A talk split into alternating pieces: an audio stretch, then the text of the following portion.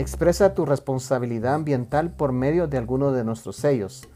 Verificación técnica y objetiva con la que marcas la diferencia.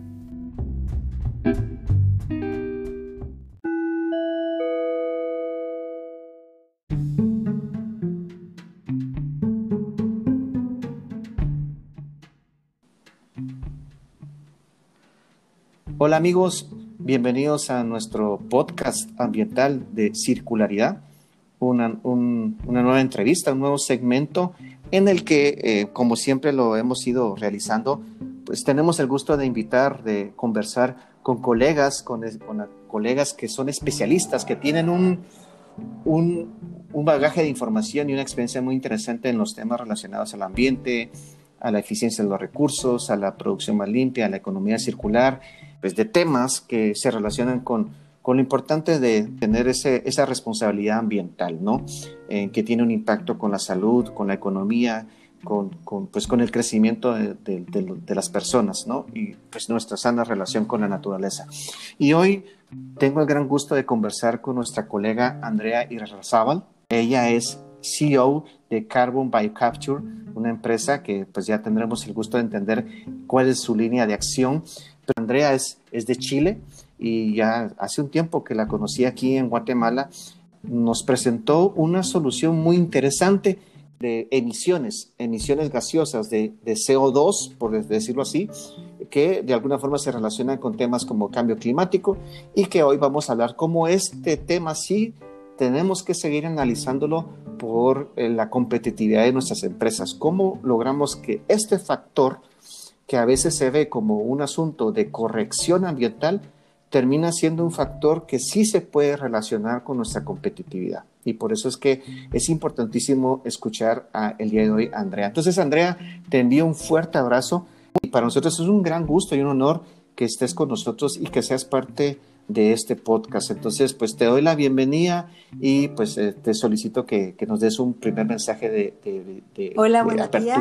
La verdad es que estoy muy feliz de poder estar con ustedes. Hace ya casi seis años que nos conocimos. Eh, Guatemala es un país que yo quiero mucho y la verdad es que dentro de mis desafíos personales está recorrerlo completo, así que quiera Dios que así pueda ser Creo que es un país con muchos desafíos, con mucho crecimiento y que se pueden hacer grandes cosas, grandes proyectos. Es un país que tiene que cuidar mucho su biodiversidad y su riqueza natural. Por lo tanto, eh, hoy día quiero hablar un poco de cómo Guatemala puede cuidar su aire, el aire que todos respiran, y que hoy día en todas partes del mundo hay una tendencia a disminuir las emisiones gaseosas, no solo por el cambio climático que nos afecta a todos, sino que también porque hay ciertos componentes de estos gases que afectan a la salud de las personas.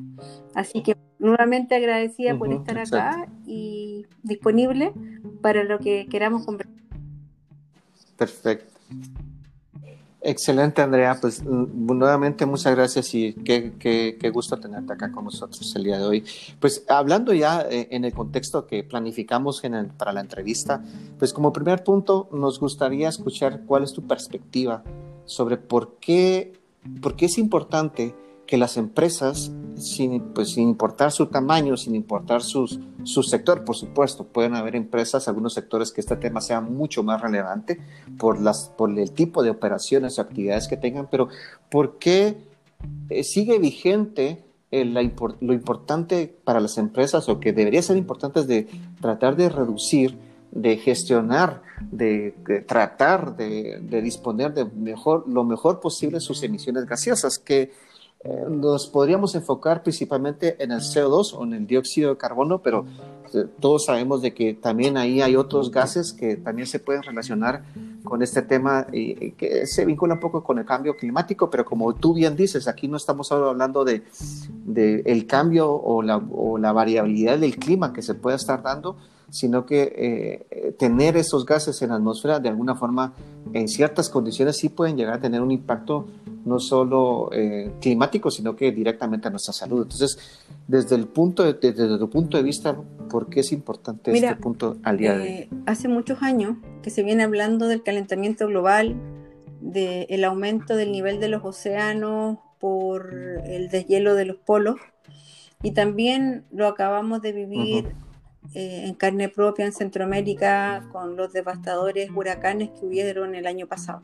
Cuando hablamos de cambio climático, hablamos de un fenómeno global que nos afecta a todos día a día y que silenciosamente ha ido tomando relevancia a partir de los últimos eh, años, desde que se firmó hace mucho tiempo el protocolo de Kioto, en que todos los países del mundo, la mayoría, eh, suscribieron este acuerdo para reducir sus emisiones, de tal manera que la temperatura de la Tierra, que es la que va aumentando considerablemente por las emisiones de ciertos gases, dentro de ellos el CO2, y va afectando los climas, eh, eh, también algunos fenómenos atmosféricos como los huracanes, las tormentas, los tifones, que cada día van aumentando en intensidad. Y nosotros no nos dábamos cuenta porque antes de la globalización de la información por intermedio de Internet y las redes sociales, teníamos que esperar las noticias que nos llegaran de afuera. Fundamentalmente en Latinoamérica, y, yo creo que Guatemala no es la excepción, eh, ver los noticiarios del día o el periódico del día siguiente cuando las noticias ya habían pasado. Hoy día, gracias a la información que está en Internet y en línea y la mayoría de los lugares tienen acceso, eh, estamos informados en el minuto.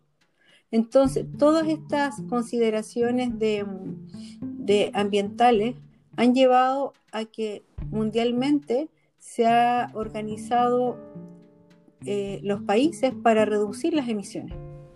Y las emisiones no solamente de los, de los automóviles, que emiten una forma considerable por el petróleo que utilizan. Y hoy día se está llevando la tendencia mundial a la electromovilidad, pero esa energía también tiene que venir de una fuente limpia. Entonces, se ha, pretendido mundialmente reducir la energía al carbón de una manera muy grande, casi de un 50%. También las emisiones de la, de la quema de gas natural, y se han potenciado mucho las energías renovables. La competitividad de las energías renovables hace que en algunos países el costo de la energía sea mucho más alto porque hay países que no tienen las condiciones para generar grandes volúmenes de energía en temas de renovables. Entonces el desafío es cómo disminuimos las emisiones de los, de los compuestos fósiles y hacemos que esas emisiones sean más limpias. Eso por una parte a la hora del clima. También tenemos que hablar de los efectos que los gases tienen en la salud de las personas. Porque ciertos componentes de los gases, como por ejemplo el azufre, que técnicamente es, eh, CO2, eh, el nitrógeno eh, y otros metales pesados que se encuentran en algunas emisiones, fundamentalmente de la minería, la industria del acero, la industria de, de las fundiciones de metales, el cemento, el carbón, el gas natural, afectan no solo al clima, sino que también a la salud de las personas. Entonces vemos que poblaciones que están cercanas a plantas de cemento o industrias termoeléctricas se ven afectados sus vías respiratorias, la incidencia de enfermedades gástricas o de cáncer pulmonar es mucho mayor. Entonces, ¿qué es lo que respiramos? Y además, donde se agudiza un poco es cuando la gente, por ejemplo, en mi país, en las industrias de emisoras no están en las grandes ciudades, sino que están en lugares con acceso a puerto y que por lo general están cerca de campos. Entonces se producen lluvia ácida y la gente a veces come los alimentos inclusive que plantan con grandes cantidades de metales. Entonces, esto tiene un factor climático, de salud y social muy grande. Entonces, ¿qué, ¿cuál es el llamado hoy día a las industrias? Es reducir sus emisiones. ¿Y cómo la industria hoy día se enfrenta a esta reducción de emisiones sin tener que hacer grandes conversiones de, sus procesos productivos, es hacer una cadena de producción mucho más eficiente, es tratar de disminuir las pérdidas de consumo de energía. La eficiencia energética aquí es fundamental. Yo conozco empresas, por ejemplo, de petróleo, que han disminuido su consumo en un 25%. Entonces, al disminuir su consumo, el consumo de energía fósil que ellos mismos generan o utilizan, eh, va haciendo que las emisiones sean menores. Pero las acciones a veces no son suficientes. Ya hay que hacer un doble esfuerzo.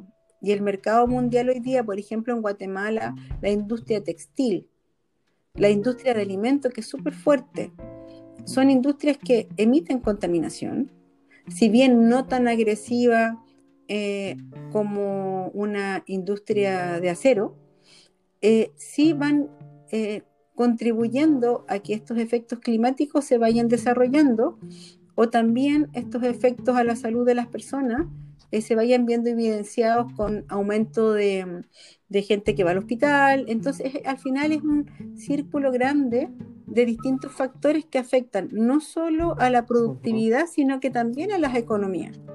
En, Latinoamérica, en la India y en África, donde los sistemas de salud eh, no están tan avanzados, el recargar eh, las consultas por enfermedades respiratorias fundamentalmente en los inviernos, cuando aumentan este tipo de enfermedades, y hoy día, particularmente sin estacionalidad el coronavirus, eh, van recargando el, sistema público de tal manera que hay otras decisiones que, por ejemplo, no se pueden tomar, como la educación, como la vivienda, porque se desvían recursos al tener que aumentar el gasto público hacia enfermedades respiratorias. Entonces, la economía mundial hoy día está orientada a que las industrias fundamentalmente puedan reducir sus emisiones idealmente en un 20% 25%, y hay otros países mucho más agresivos que quieren disminuir sus emisiones al 40%. Entonces, en países como los nuestros, donde somos sociedades que más exportamos que importamos, la exportación de productos y el consumidor final está analizando muy bien la huella de carbono. Y por ejemplo, un ejemplo muy grande, hoy día el mercado de alimentos orgánicos con baja huella de agua o hídrica y huella de carbono ha crecido en forma exponencial. En Estados Unidos y Europa, hoy día hay una tendencia enorme a crecer los supermercados orgánicos, que tienen que tener un proceso de certificación bastante intenso que acrediten que ese, que ese producto no estuvo sujeto a pesticidas químicos, que tuvo una huella de carbono más baja, que, la, que, que tienen un origen eh, vegetal. Entonces, son una serie de procedimientos que el consumidor final hoy día está valorando más. Entonces, hay un reemplazo importante de aquellos eh, alimentos de consumo humano y animal que están, que están requiriendo que las huellas eh, de contaminación sean cero. Entonces, por ejemplo, Guatemala, que tiene una rica industria del azúcar, del ron, hoy día hacer este, este, este pequeño cambio de reducción de emisiones va a valorizar mayor los productos finales que ustedes exporten. Y eso qué es lo que genera un mercado de mayor demanda que puede generar nuevos empleos de mejor calidad, porque efectivamente lo que el mercado mundial quiere son alimentos libres de contaminación.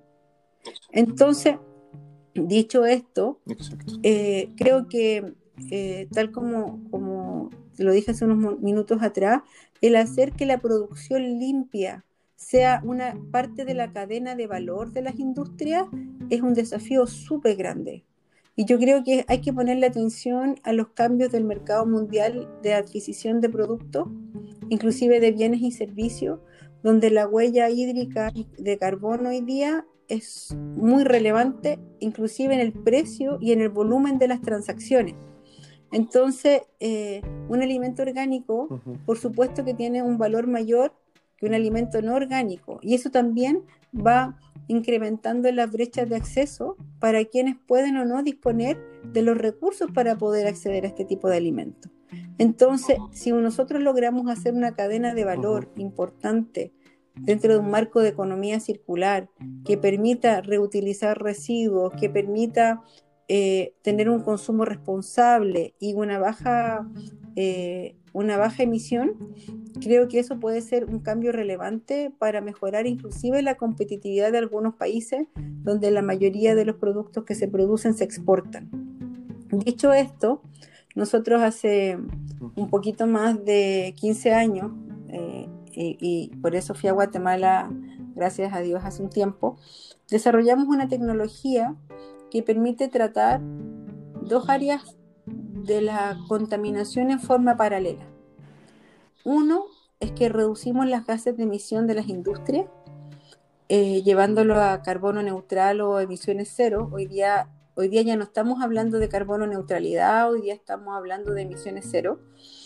Eh, y también en el mismo proceso podemos tratar aguas residuales, por lo tanto es un proceso bastante interesante de economía circular, donde los gases nunca llegan a la atmósfera, los procesamos a través de unos biofiltros por un sistema que tenemos patentado en 38 países y que hoy día reducen la contaminación, por ejemplo, en Chile de una termoeléctrica a carbón desde hace 10 años y, de una planta de cemento en Cartagena de Indias hace dos años. Eh, y de hecho, Estamos empezando la construcción de una tercera planta en Estados Unidos, en el, estado de la Florida, también para una planta de cemento. ¿Y por qué las industrias se interesaron por nuestra tecnología? Primero porque es una tecnología muy fiable. Es una tecnología en la cual tú puedes medir segundo a segundo las emisiones que estás reduciendo e informarla. Entonces, no solo la autoridad ambiental, no solo la, las empresas van sabiendo cuánto yo dejé de emitir, de contaminar, sino que también la comunidad puede conocer qué es lo que está pasando en la industria que está al lado de su casa. Entonces, cuando estos esfuerzos colectivos se generan, las dinámicas van mejorando inclusive para ampliar las operaciones de las industrias, porque puedes mantener un equilibrio ambiental importante. En el caso de nuestra tecnología, utilizamos solamente productos que no están modificados genéticamente. Entonces generamos, por ejemplo, aparte de disminuir la contaminación, como es un sistema biológico, podemos generar la energía para que esas propias industrias se alimenten por intermedio de generar biogás, biodiesel. Eh, también ahora estamos haciendo un proyecto de biohidrógeno, que es súper interesante, que hacen que las industrias sean mucho más competitivas. Es una tecnología que, que permite no solo reducir la huella de carbono, sino que además generar a las industrias su propia energía. Entonces, dicho esto, eh, creo que eh, existen muchísimas potencialidades de aplicación y no solo en nuestra tecnología, sino que hay varias tecnologías más en el mundo dando vuelta que podrían ser de gran ayuda para las industrias para generar este, este proceso de economía circular de reducir las emisiones y ser muchísimo más competitivo. Creo que hoy día el mundo está pidiendo que, que, la, eh, que las industrias asuman un compromiso mayor. Este compromiso mayor pasa por, pasa por eh, creer en, en, las economías verdes, en, eh, en proyectos que son que son sustentables, que son certificados, que son creídos y que además de eso están reconocidos como tecnologías innovadoras que vienen de nuestro propio origen de Latinoamérica. No, no tuvimos que salir a buscarlas fuera, sino que nosotros mismos las desarrollamos y las validamos y además generamos competencia local, aportamos valor capacitando, aportamos valor creando conocimiento y empleando a, nuestros colaboradores dentro de las mismas zonas donde nos instalamos. Entonces, creo que hoy día hay muchas oportunidades, específicamente en nuestros países que están en desarrollo y que, y que hoy día necesitan generar nuevos empleos, necesitan generar proyectos sostenibles y que también nos tenemos que recuperar de la pandemia y como digo siempre, es caernos de rodillas, limpiarnos las rodillas, sacudirnos bien y volver a empezar. Entonces, eh, e, eso es por, por, parte de lo que nosotros hacemos. Me, parece muy interesante, Andrea, eh, el enfoque que ustedes le están, le están dando a, a, su proyecto, a la solución que ustedes están ofreciendo, porque están logrando relacionar tema energético con agua, con soluciones eh, que son, que consideran eh, las mismas características del ambiente en donde se generan los proyectos. Y, definitivamente estoy totalmente de acuerdo contigo que las empresas eh, y las empresas de los sectores que tú mencionaste cada vez tienen una presión intensa y si ellos están buscando, en el caso de Guatemala, hemos visto que estos sectores eh, sí están siendo, eh, tratando de ser lo más dinámicos posibles para buscar soluciones que, que precisamente van muy alineados a eso, a reducir sus emisiones a un nivel, ya a otro nivel, ¿no? O sea, donde ya consideramos de que el esfuerzo para poder lograrlo ya requiere de otras condiciones y por lo tanto tiene que encontrar eh, soluciones que vayan a ese mismo nivel. Entonces, es muy interesante lo que estás planteando y lo que a mí me... Lo ¿Cuál es la, la, base técnica de la solución que ustedes están promoviendo? O sea, porque comentaste de que, que, la idea es tratar las emisiones, tratarlas, eh, tratar eh, eh, que, que, que, esas emisiones no lleguen al ambiente y que, y que está vinculado con aguas residuales. Si nos puedes contar un poco más de, de detalle técnico sobre en qué compete la, la solución que ustedes están, que, que, están ofreciendo. Bueno, nosotros la solución que ofrecimos, eh, como te comenté, partimos hace 15 años desarrollando una idea que era descontaminar eh, la zona con mayor afectación que hay en Chile, que se llama Ventana, en, la zona de la bahía de Quintero en Puchuncaví que es una zona a 170 kilómetros al norte de Santiago. En Chile hoy día hay ciertas zonas denominadas zonas de sacrificio. O sea, ya el nombre lo dice, que es lugares donde hace mucho tiempo se instalaron industrias, eh, industrias emisoras, eh, que antes no, existían las consideraciones ambientales, entonces casi todas esas industrias son de la época del año 1960, que después el gobierno fue privatizando y se fueron generando las leyes ambientales que obligaban a las empresas a reducir sus emisiones. Entonces, en estas zonas de sacrificio es donde, eh, por ejemplo, ya los pescadores no pueden pescar porque hay residuos de metales pesados en el, mar, en el suelo ya los agricultores no pueden plantar, entonces se, van generando bolsones importantes de, de afectación a la salud, afectación a las economías, la gente se tiene que reinventar, a veces inclusive aumenta el desempleo, porque cuando llegan las industrias, eh, aumenta la contratación para construirla, pero cuando se acaba, la gente que queda trabajando es muy poca. Entonces, son ciertas condiciones económicas que se van afectando. Entonces, hace 15 años nosotros, bueno, yo soy trabajadora social de profesión y, y decidí darle un cambio a mi vida. Eh, entonces, entonces, eh, y ese cambio fue tratar de desarrollar algún mecanismo, alguna tecnología que permitiera mitigar estos impactos y hacer que la gente viviese mejor.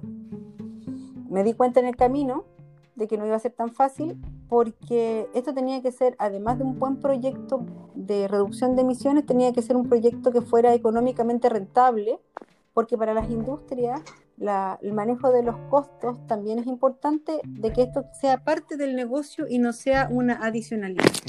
Nos tomamos un tiempo de investigación, desarrollo, ingeniería. Hoy día tenemos un sistema que captura los gases desde antes de la fuente de emisión, es decir, antes que lleguen a una chimenea. Eh, los, desviamos por intermedio de un gasoducto, un, un, piping le llamamos nosotros, un ducto de gases, y lo llevamos a un sistema de refinería. Ustedes imagínense unos acuarios gigantes que, que miden 2 metros 44 de altura y que dentro de, de esos acuarios viven unos microorganismos que se llaman microalgas. Estas microalgas son las mismas algas que ustedes ven cuando van a un río y están las piedras verdes, o por ejemplo en las piscinas cuando la orilla se pone verde, esas son las microalgas, que son las mayores contribuyentes a la generación de oxígeno en el mundo. No son los, bosques, no son el Amazonas, el mayor sumidero de carbono en el mundo son los océanos. Entonces, las microalgas viven, eh, viven en zonas donde la contaminación ambiental inclusive puede afectar a otros organismos vivos que ya sobreviven. De hecho, son responsables de más de la mitad del oxígeno que, se, que nosotros respiramos en el planeta. Y además de eso, tienen una capacidad de adecuarse y de adaptarse a distintas condiciones ambientales. Entonces nosotros encontramos que las microalgas tenían una potencialidad muy grande. Descubrimos que podíamos hacer aplicaciones a las distintas fuentes emisoras sin hacer modificación genética y sin ni siquiera modificar los gases. Por lo tanto, tenemos un sistema hoy día que consume hasta el 100% de algunos tipos de emisiones como el SO2, que es azufre, y lo transforma en biomasa. Entonces, en este proceso biológico, generamos una biomasa que es apta para producir, como les decía recién, desde biocombustibles como biogás, biodiesel, biohidrógeno, biomasa para quemar o pellet, hasta hacer alimentos del orden de alimentos nutrifuncionales como la cadena de omega 3, fitoesteroles, carotenoides. O sea, las microalgas tienen una amplia gama de, aplicaciones. Hoy día, hoy día está muy en, en uso la espirulina. La espirulina es una cianobacteria que se alimenta de CO2 también y que es un superalimento. Entonces, la clorela, la espirulina, la actansantina que está en los, en los remedios que son para, para los huesos y los cartílagos, son todas provenientes de microalgas.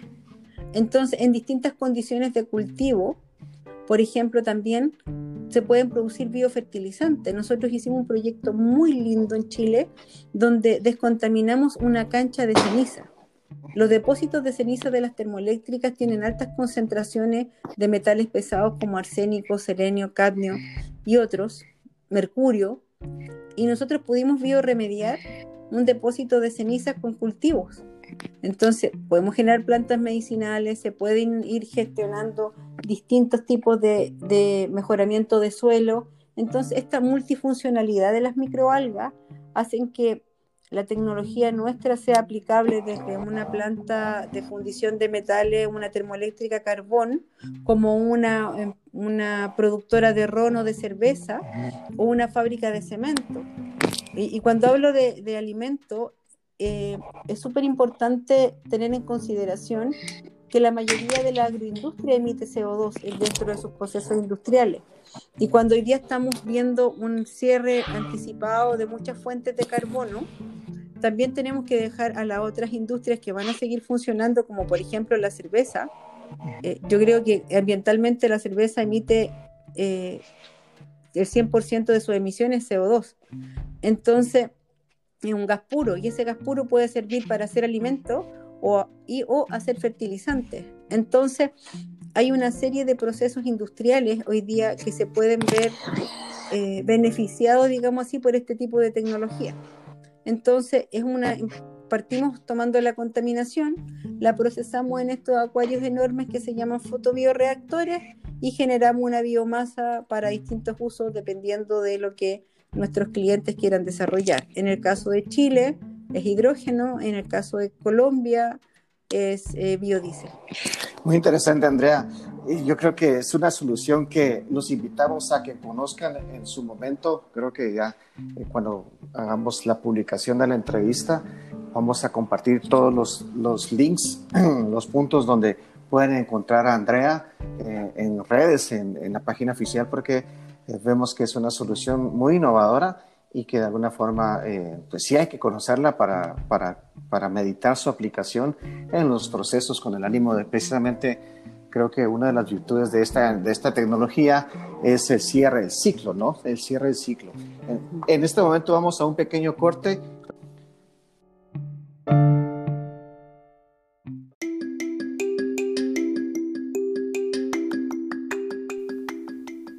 Mejora tu desempeño ambiental con nuestro programa de teleingeniería, especialistas ambientales con asesoría virtual y efectiva.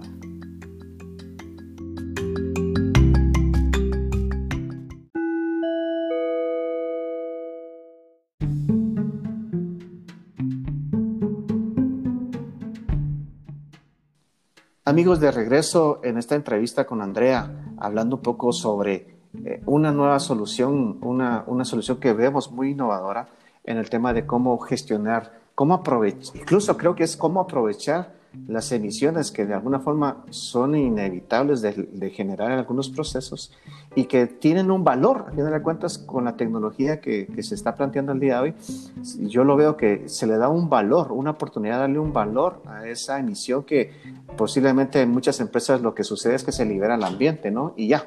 Y, e incluso si la sociedad o la regulación me está exigiendo que tengo que ser, eh, tengo que incluso compensar esas emisiones, pues yo creo que hasta termina viéndose como un posible costo en vez de una oportunidad. Entonces, es muy interesante. Felicidades, Andrea, por, por esta iniciativa que yo veo que cada vez se está desarrollando, se está fortaleciendo cada vez más y para, para, ir entrando ya en la parte final de la, de la entrevista, como se planificó, quisiera saber cuál es tu, tu, opinión sobre cómo, cuál es el futuro de esta, de esta tecnología o cuál es, el, cuál es la tendencia que tú ves en, en, en, para las empresas que, que si tienen que gestionar sus emisiones, tienen que reducir sus emisiones. ¿Cómo ves la perspectiva, incluso viendo si eh, pensando que la pandemia pudo sacar a flote algunos temas que no, no, no los habíamos considerado, por ejemplo. Mira, yo creo que desde hace mucho tiempo eh, eh, a nivel global se está trabajando en la idea de reducir las emisiones. En Europa particularmente, dentro de los objetivos que tienen para el clima, era reducir el 40% del consumo de, perdón, el 40% de, de las emisiones de gases de efecto invernadero eh, al 2030.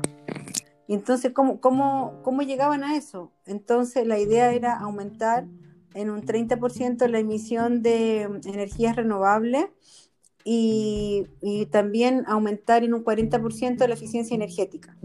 Entonces, a largo plazo, hoy día globalmente se están hablando de valores de reducción de emisiones fundamentalmente para la industria alimenticia para el 2050 de un 80% de reducción de emisiones de las industrias alimenticias, por ejemplo, que, son, que son muy fuertes en Guatemala, como la industria textil también, que no solo tiene una gran cantidad de emisiones, sino que también un uso extensivo de agua. Entonces, este, marco hoy día global donde eh, se exige en el mercado mundial que las reducciones de emisiones sean parte integral de la producción, creo que hay, muchos desafíos abiertos en los países, no solo en generar las normas, sino que también en generar las condiciones para la transición de la reducción de emisiones, de hacer que los procesos sean mucho más limpios. Mira, China hace una semana atrás abrió, que se, que se ha rehusado por años a entrar a los acuerdos climáticos eh, abrió un mercado del carbono propio. Pues.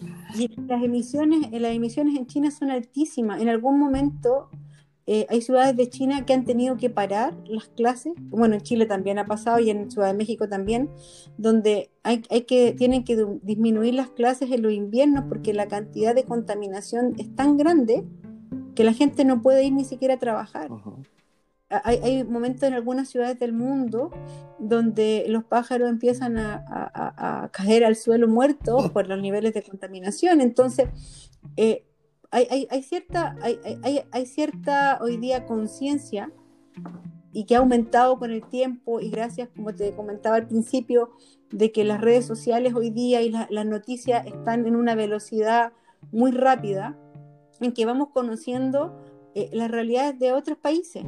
Entonces hoy día, en general, el mundo, dado los efectos climáticos que acabamos de vivir hace un tiempo con los huracanes, en lo que está pasando en el aumento del nivel del mar. Por ejemplo, yo vivo en Miami y se supone que el año 2045 la zona de la playa de Miami Beach va a aumentar un, 30 centímetros el nivel del agua, por lo tanto muchas de las playas quizás ya no van a estar si no paramos rápido el cambio climático. Entonces, el sur de la Florida particularmente siempre está expuesto a los huracanes, al aumento del nivel del mar, zonas como Bahamas, hay islas que podrían desaparecer completas. De hecho, hay unas islas en el sudeste asiático, que son las Islas Maldivas, que se, se prevé de no parar los efectos del cambio climático al 2050 ya van a estar bajo el agua. Entonces, si nosotros miramos todo ese escenario mundial, creo que el desafío hoy día es generar las, las transición para las condiciones para una transición más limpia, las condiciones para que las industrias eh, puedan adaptarse a estos nuevos planes y programas sin afectar su productividad, sin afectar eh, por ejemplo, despedir gente, sino que las industrias eh, puedan eh, generar procesos más limpios y de hecho se pueden ahorrar inclusive muchísima plata, eh, muchos recursos financieros al desarrollar planes de eficiencia energética. ¿Y por qué planes de eficiencia energética? Porque al reducir el consumo de energía, su costo de producción baja también y no por eso van a, eliminar puestos de trabajo. Mm. Por el contrario, al aumentar, al bajar los costos de energía, pueden aumentar la competitividad en los precios y generar mayores ventas. Entonces, este es un modelo que hay que estudiarlo muy bien. Creo que hay mucho camino por recorrer. El tema es que el tiempo se nos acaba.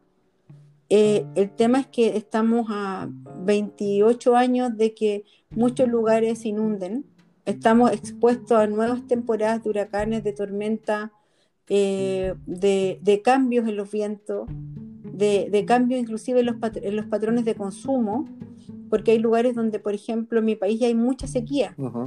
y, si no y si no hacemos un buen manejo del agua, por ejemplo, hay lugares donde plantan aguacate donde la gente se quedó sin consumo para, de agua para beber o regar sus pequeños predios porque es tan intensivo el uso de agua para el aguacate que se, acabaron los pozos profundos, las napas subterráneas. Entonces, si nosotros tenemos un uso racional de los recursos naturales, nos orientamos hacia una economía libre de carbono, utilizando la energía en lo que se requiere y disminuyendo todas estas pérdidas anexas eh, creo que podemos lograr, eh, si bien no eh, acelerar el cambio climático, podemos empezar a mitigar. Y si tomamos acciones voluntarias en las casas, porque esto no solo viene de las industrias, también en la casa, de utilizar un, poquito más, menos energía, de ir apagando las luces, de cerrar el agua, cuando si hay una gotera poder arreglarla, de poder separar, por ejemplo, los residuos orgánicos de los inorgánicos. Porque, por ejemplo, si yo pongo basura orgánica, que sea, por ejemplo, vegetales o comida, esa comida se va a descomponer y va a generar un gas que es mucho más contaminante que el CO2, que es gas metano. Entonces hay una serie de cosas que uno puede hacer en la casa, que las industrias pueden trabajar y en definitiva son las autoridades y los gobiernos los que los que tienen hoy día la, palabra para regular toda esta situación y generar las condiciones de generar las condiciones para que la para que las comunidades y las industrias y las personas y todo podamos vivir en un ambiente libre de contaminación. Sí, definitivamente eh, somos más que compatibles con todo lo que lo que mencionas, Andrea.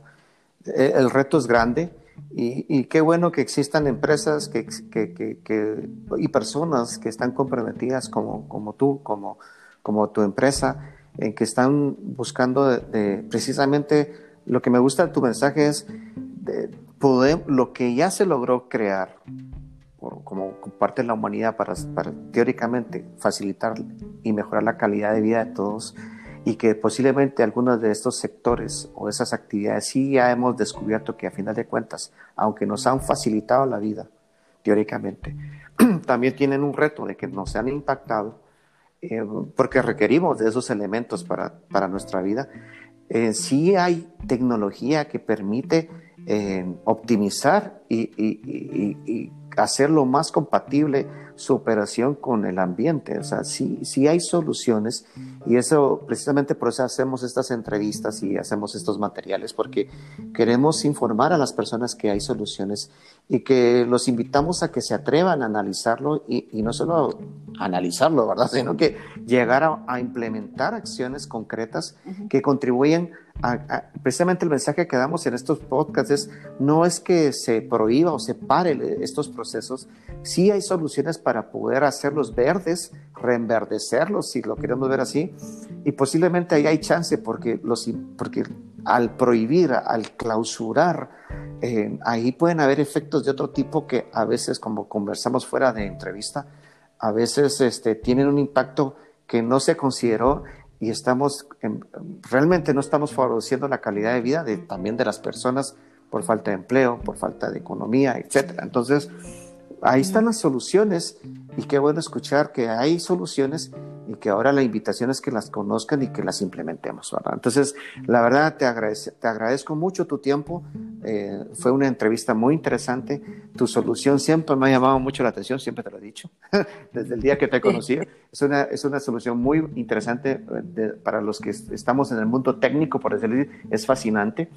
Y esperamos de que cada por medio de esta entrevista aportemos nuestro granito de arena para que lo conozcan y que se acerquen a Carbon Biocapture y también con Andrea para conocerla y por qué no hacer proyectos y esperamos que, al implementar esta tecnología, pues ahí se vean las bondades y los beneficios para todos.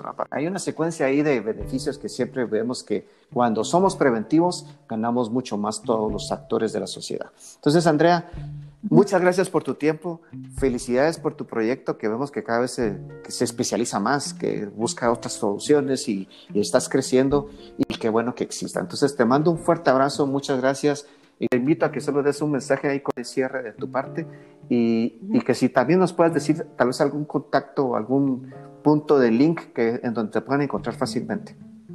Bueno, eh, primero eh, decir que cada uno de nosotros puede colaborar a, a, mitigar y a disminuir los impactos del cambio climático. Uh -huh. Ojalá que mucha gente tenga otras ideas, otras soluciones y que no y que no, no, no tengan límites para poder probarla. Nosotros partimos muy pequeñitos, uh -huh. eh, hace 15 años, con una idea, una idea que la logramos eh, desarrollar y eso es la, lo más importante que al perseguir los sueños lo podamos lograr. No es fácil, uh -huh. cuesta, cuesta mucho, pero desde pequeñas soluciones se pueden generar eh, grandes soluciones, grandes, eh, grandes cambios. Uh -huh. Y el primer cambio que tenemos que hacer nosotros es darnos vuelta en el switch, que el agua no es eterna, que hay que cerrar la llave, que hay que apagar la, la, luz, que hay que, si podemos, ojalá utilizar un solo televisor en la casa y no tener cinco pantallas prendidas cuando nadie la está mirando. Creo que ese es el primer cambio. El segundo cambio es nosotros mismos de decir, bueno, ¿qué es lo que yo quiero consumir? Quiero consumir el que más emite, el que más eh, contamina, o, o quiero consumir lo que efectivamente hoy día está ayudando al mundo entero.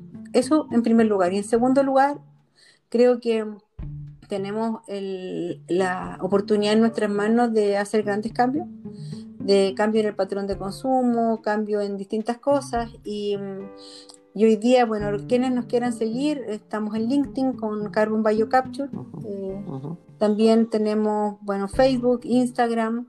No, no, no somos tan activos en Instagram, pero lo vamos a hacer. Uh -huh. Y bueno, en mis redes sociales, estoy en, en, en, Facebook, en LinkedIn, en Instagram, bastante activa, eh, publicando nuestras noticias, nuestros proyectos, nuestros avances, nuestros desafíos. Y si alguien tiene una idea que nos quiera dar o quiera compartir o experiencias, eh, aquí estamos 100% disponibles. Somos un grupo de, de 20 eh, amigos que que queremos cambiar el mundo y esperamos que de alguna manera poder ser un aporte. Excelente. Así que eh, lo que lo que se necesite, tú sabes que siempre estamos disponibles. Quizás me puedo demorar un día en, en contestar un mensaje, pero siempre lo voy a responder. Excelente. Así que un abrazo grande, muchas buenas energías para todos y esp espero poder abrazarte pronto de verdad, ya sea en Guatemala o donde sea, y, y ojalá que pudiésemos hacer algo de alto impacto en Guatemala porque creo que están dadas todas las condiciones para hacerlo. Sí, no, Gracias. genial. Gracias, Andrea. Te mando un fuerte abrazo. Seguro aquí el Centro Guatemalteco de Producción Limpia y mi persona está a la orden. Eh, tenemos vinculación precisamente con los sectores que tú has ido mencionando y, yo sí he visto en, de forma directa, la vivencia directa, que estos colegas, eh, pues eh, son empresas que sí han hecho su esfuerzo de, de tener una gestión ambiental cada vez más profesional, más preventiva. O sea, son empresas que vemos que están involucradas en querer mejorar y lo, han ido mejorando. Y, y, creo que también están abiertas a escuchar soluciones y que espero que muy pronto, incluso un nuevo podcast contigo sea, ya logramos implementar algo aquí en Guatemala, pues ahí cuenta, cuenta con eso. Pues muchas gracias por escucharnos. Esperamos que, estoy seguro que esta información es de valor. vámonos a, a tomar decisiones tanto personales como empresariales, organizacionales, como muy bien nuestra querida Andrea lo ha mencionado. Un fuerte abrazo, cuídense mucho y los escuchamos en el siguiente capítulo.